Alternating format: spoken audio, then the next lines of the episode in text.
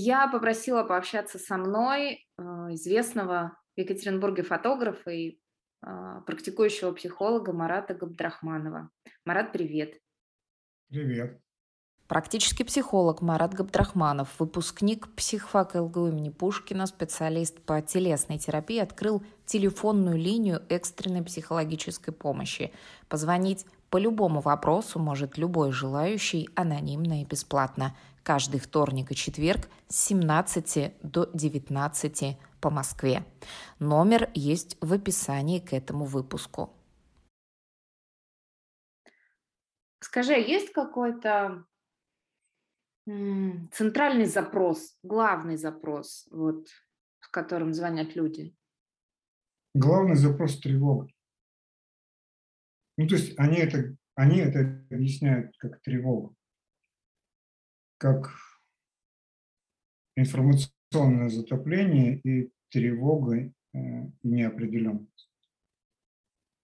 И с неопределенностью большая часть не справляется это тот случай, когда и мой личный запрос человеческий, и мой запрос с информационщика, человека, который делает какой-то контент, совпадает. Так вот, знаешь, я пыталась сформулировать, а с чем бы я к тебе пришла на, на сеанс или позвонила бы по телефону этой линии. Вот я человек, работающий со словом, а четко сформулировать сейчас для себя не могу какие-то вещи. Я понимаю, что мои, мои вот главные боли сейчас вокруг того, а, ну, вообще как жить, а, погружаясь в новости, пытаясь быть полезным, а, либо сознательно, как это делают очень многие, в том числе в моем окружении, ограждать себя да, от происходящего, продолжая заниматься вот своим делом, это пресловутая теория малых дел. И я действительно мечусь тоже иногда думаю, что нужно как-то дозированно потреблять информацию, хотя и новостейщик для меня это ну, нормальный вообще образ жизни. А с другой стороны, черт возьми, как можно себя беречь, когда гибнут люди? Твои потери, ты это понимаешь, они же ничтожны по сравнению с там, потерями других людей. И, в общем, вокруг этого, вот где, где эта черта, а, как бы себя, с одной стороны, бы изберечь, а с другой стороны, может быть, действительно есть какая-то вот какой-то порог, после которого люди должны немножко и психологически в том числе иначе действовать. Смотри, мне думается, что ну, вот вопрос же очень правильно задала, да, беречь себя или не беречь, а не беречь ради чего? Вот смотри, я читаю с утра до ночи новости, я ужасаюсь, я там возмущаюсь или я там радуюсь, да, там а, есть такой вопрос, да, что ты делаешь, когда тебя это состояние накрывает, а второй вопрос, он такой контрапунктом, а, что это состояние дает тебе не делать, чего ты отвлекаешься. Но это же вопрос вообще пересмотра приоритетов. Да. Я могу читать новости, да, я читаю новости, я погружен, и в этот момент я чего-то не делаю. Чего я не делаю? Я не общаюсь с ребенком, я не общаюсь со своими близкими, да, потому что я же переживаю. Не отвлекайте меня, я переживаю. Для человека нормально испытывать чувство вины? Это, это вообще может быть созидательным чувство вины? Есть такая вещь, как зависимость, да, или созависимые отношения. Вот мне кажется, что сейчас виниться это вот это, это похоже очень на созависимость. Когда я виню себя в том, что мой там отец, муж, там, сын пьет водку. Mm, это созависимые отношения с нашим государством? Да. Выходит. Когда, Слушай, какая удобная формула, но если на нее опираться же, можно вообще вести нормальный образ жизни. А Смотри, правильно ли это? Очень, очень простая вещь, да, я вернусь к одному из звонков, звонил мужчина лет 30, и он говорил о том, что он а, настолько а, внутри новостей, что он даже спать толком не может. Ну, я предполагаю, что он спит, но он, наверное, он спит очень тревожно, да, и он не успевает отдохнуть, и от этого ощущение, что ну, со сном плохо.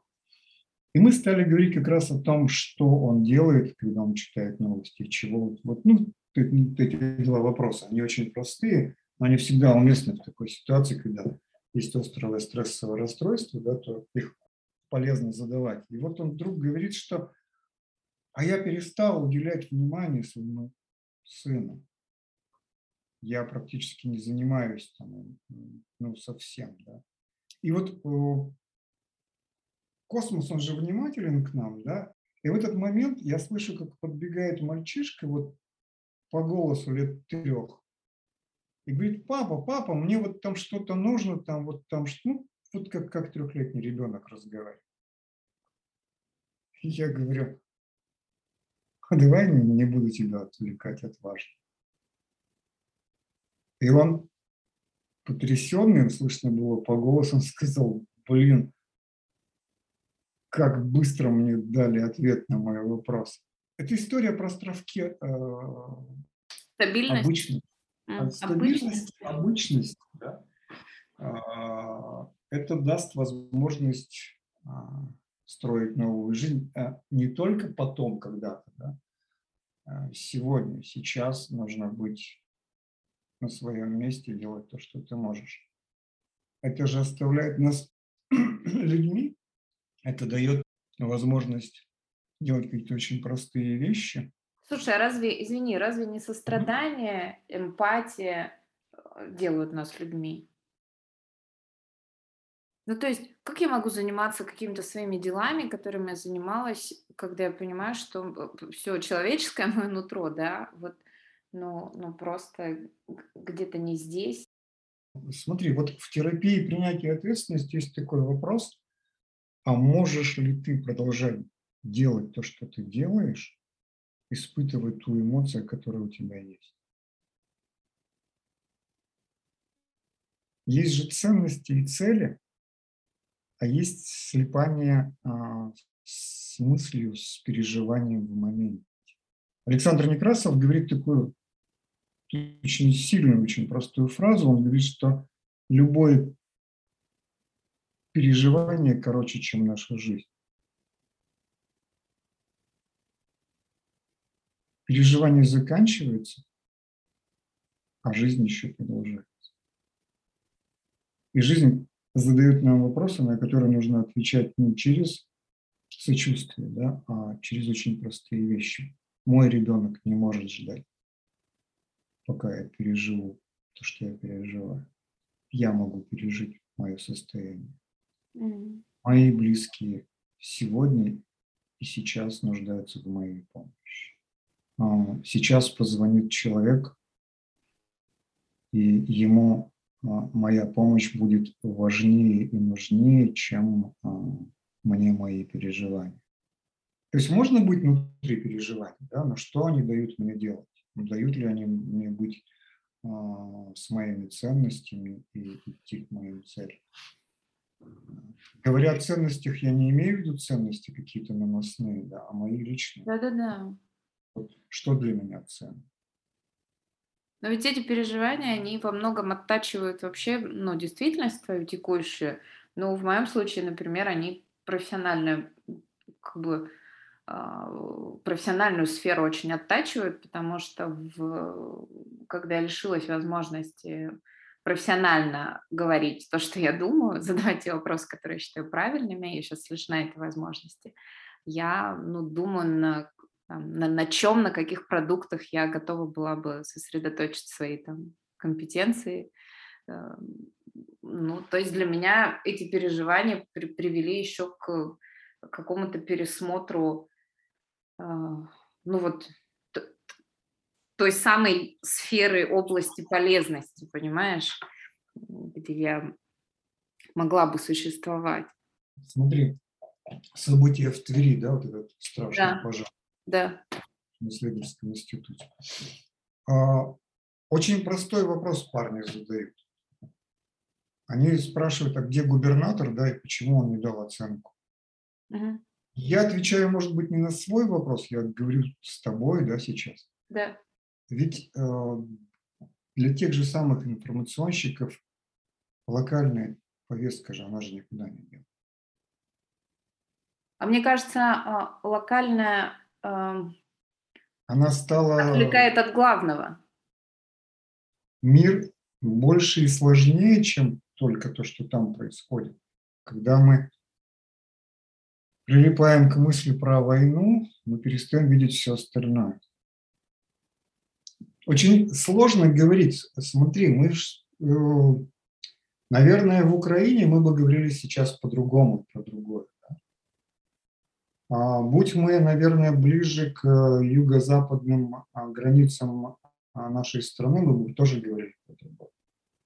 Мы находимся на Урале, в центре страны, и мне думается, что одна из задач, которая стоит перед обычным человеком, я прям вот намеренно говорю обычным человеком, да, это задача оставаться обычным человеком.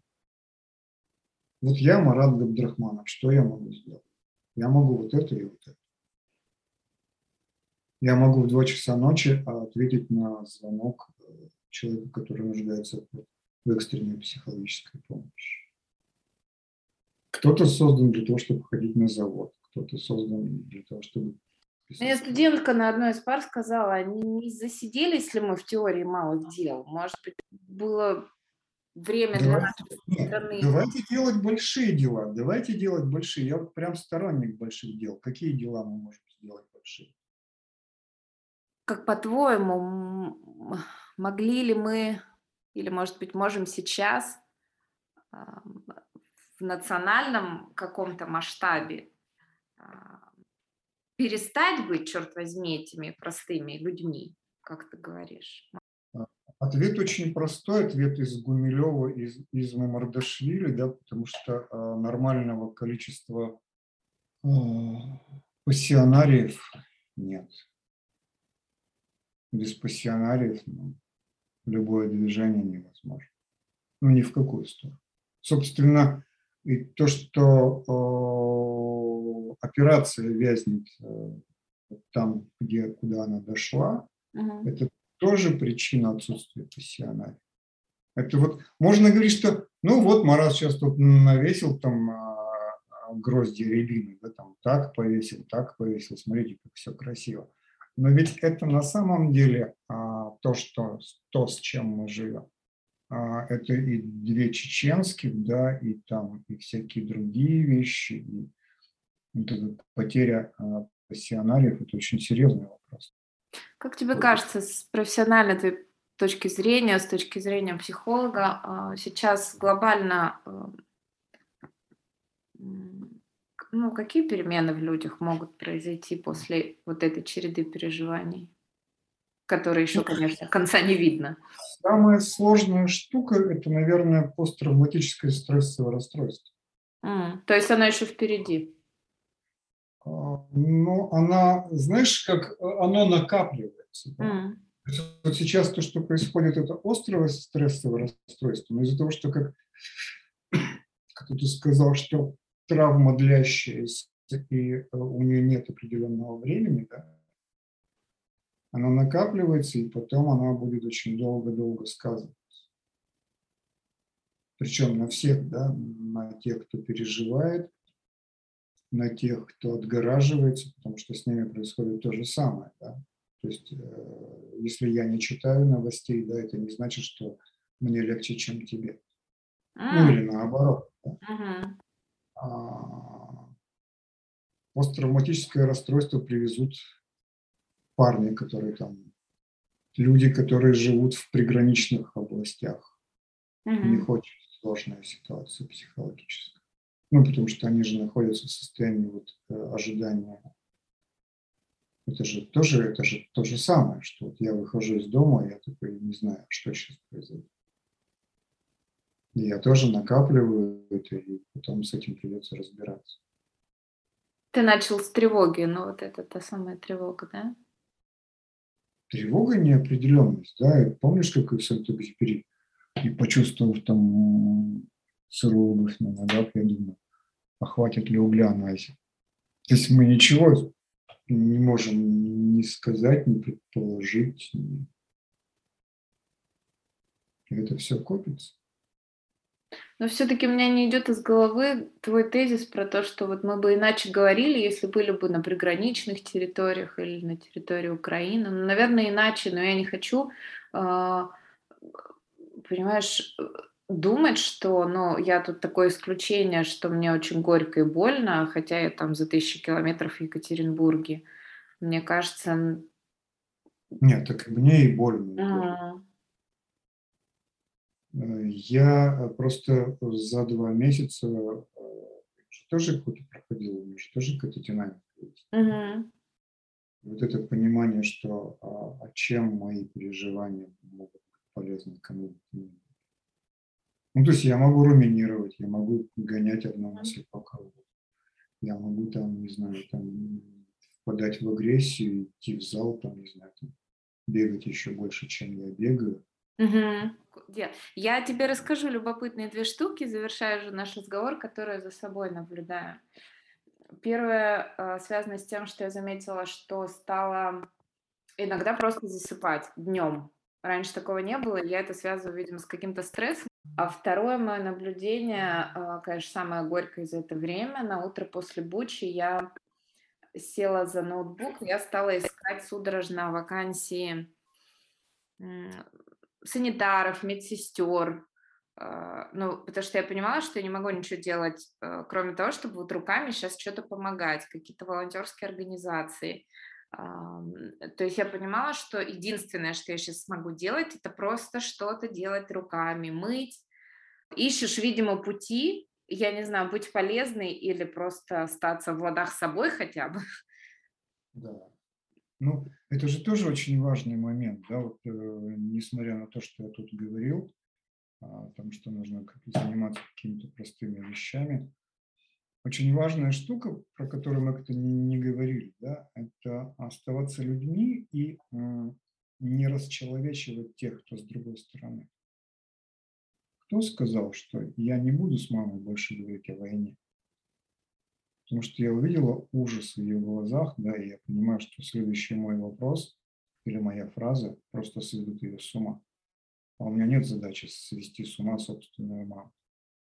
Ну, то есть с ними тоже нужно вести себя там бережно. Mm-hmm.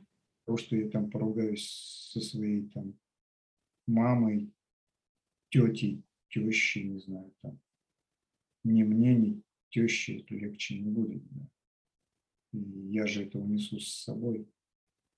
Я же потом это кому-то я принесу это тебе там, или своему ребенку. Да, зачем? То есть в данном случае стоит выбрать ложь, а не правду? Смотри, э, ситуация с мамой, да, там, ну, там условно. Угу. Можно про это говорить, у меня нет мамы давно. Но выяснение отношений с моей мамой, а, она бы что мне дала? Чтобы я сказал, ах, вот мама думает точно так же. Так может быть просто лучше, чтобы она просто была? Ну, возвращаемся к тому, что человеческое ведь это и сострадание, и эмпатия. Эмпатия не только к тем, кому совсем трудно, да, но а, маме и теще же им же тоже трудно. Но если я с ним не поругаюсь, то нам обоим будет легче. Мне кажется, правильным говорить. Слушай, я вот с удовольствием выложил вот в сети э, заглушку «Говорить необходимо». Да. Угу. Сегодня это прям очень важно, потому что когда мы оставляем все внутри, все наши переживания, ну это то же самое разрушение. Это будет разрушать меня, и в какой-то момент это выльется на кого-то очень же э, интересная штука, да, я начинаю разрушать себя, а потом я попадаю в ситуацию диссоциации, когда я перестаю видеть это разрушение. Опять же, есть в терапии принятия ответственности, есть такое, такая метафора, попробуй утопить в бассейне мячик. Да? Ты его топишь, топишь, топишь, вот ты вдруг э, изловчилась, удержала, и вот это нет на поверхности, потом ты такая думаешь, а, в этот момент он выскакивает. И... Ну, если одной строкой выходит, твой совет говорить? Разговаривайте с детьми, разговаривайте с близкими. Вот так, бережно, вот как, как и просыпаться будет легче, и, и улыбаться сможешь. А не произойдет ли привыкание? Рутинизация войны. Да. Есть такой вопрос. Ну, не знаю, я не могу тебе ответить. Вот мне легко, я могу сказать, я не могу ответить тебе. Потому что все время на Западном фронте без перемен. Спасибо. Будем говорить. Будем говорить, да. А завершить э, этот подкаст с Маратом Габдрахмановым я хочу цитаты из писателя Дмитрия Глуховского. Он сказал, что нашего человека надо накормить, утешить и просветить, а не объявиться участником преступления и вести с ним войну на истребление. Мне это, скажу честно, удается не всегда. Ну, если вдруг у вас с этим сложности, вы можете обратиться анонимно к психологу. Берегите друг друга. Thank you.